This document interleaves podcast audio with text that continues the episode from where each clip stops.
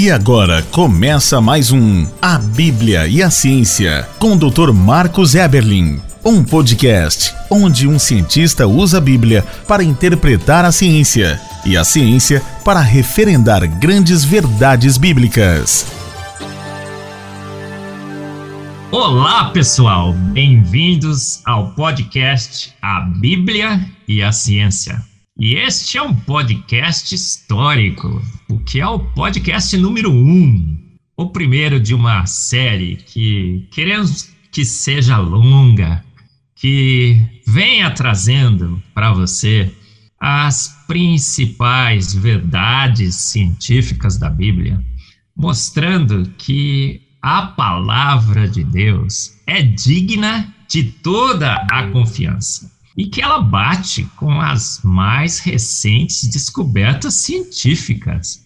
Veja só, você tem ouvido por aí que a Bíblia é um livro que contém mitos, inverdades, um livro que não descreve a realidade e que a ciência já refutou a palavra de Deus. Mas aqui não. No podcast A Bíblia e a Ciência, você conhecerá a verdade. E a verdade é essa: que a Bíblia tem razão, sempre teve, tem e sempre terá razão.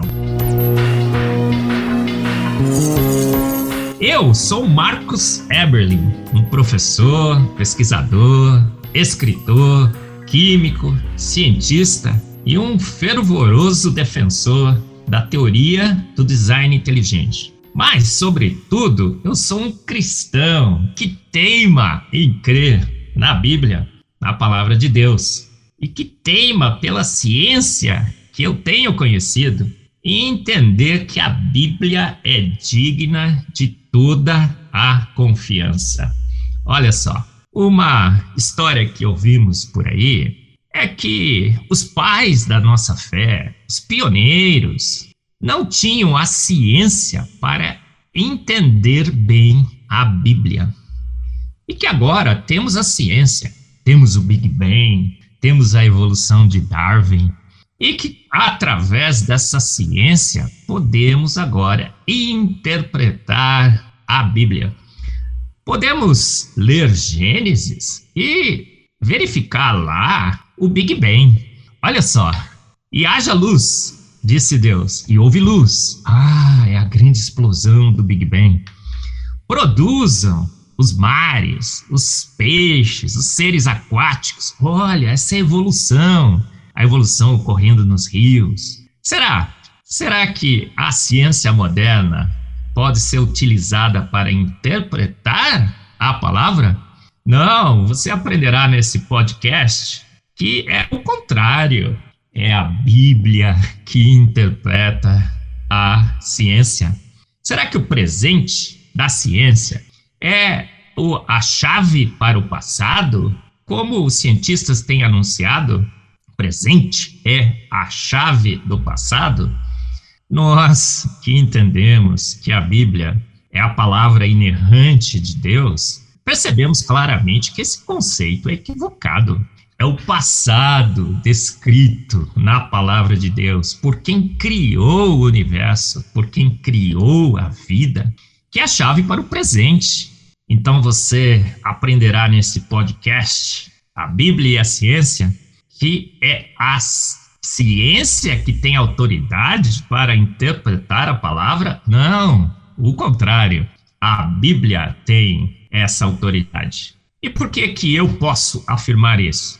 Eu milito na ciência, eu conheço a ciência, estou na ciência por mais de 40 anos.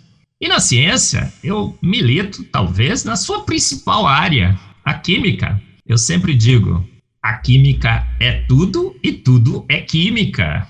O universo é feito por átomos e moléculas. A vida é feita por átomos e moléculas. E quando nós entendemos bem como esses átomos e moléculas da vida e do universo são constituídos, quais são as suas propriedades físico-químicas, nós podemos avaliar melhor o que a ciência descobriu sobre a origem do universo e sobre a origem da vida.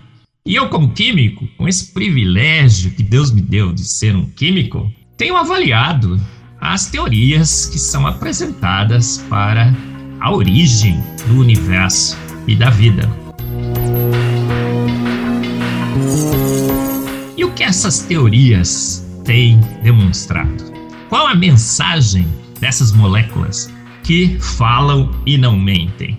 Quando essas moléculas são bem interpretadas por quem conhece química, o que a gente percebe?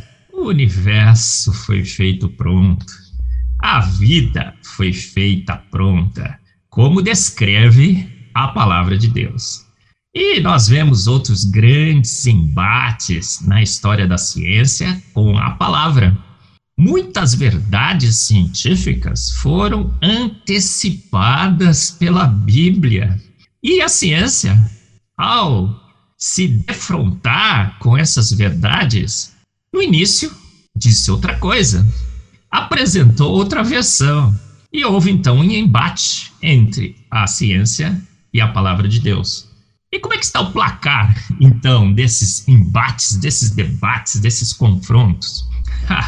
o placar está quase um infinito a zero. São inúmeras e inúmeras e inúmeras é, controvérsias, debates, embates entre a ciência de homens e a palavra de Deus.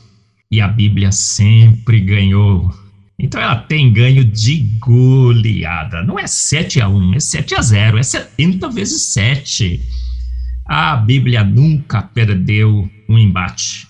Por isso, podemos afirmar, como cientistas, que a nossa experiência contínua, repetida, nos permite avaliar esses embates e dizer: na dúvida, fique com a verdade anunciada na palavra.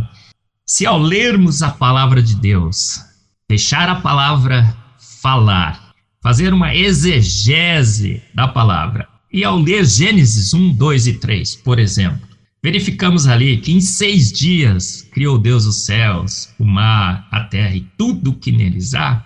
E se a ciência falar que não, foram milhões e milhões de anos, uma grande explosão, uma grande explosão que teria ao longo do tempo, lenta, gradual e sucessivamente, formado o universo, que numa sopa ácida, escaldante, venenosa, surgiu ali uma primeira ameba que evoluiu, formando as amebas evoluídas que habitam esse planeta hoje, eu e você.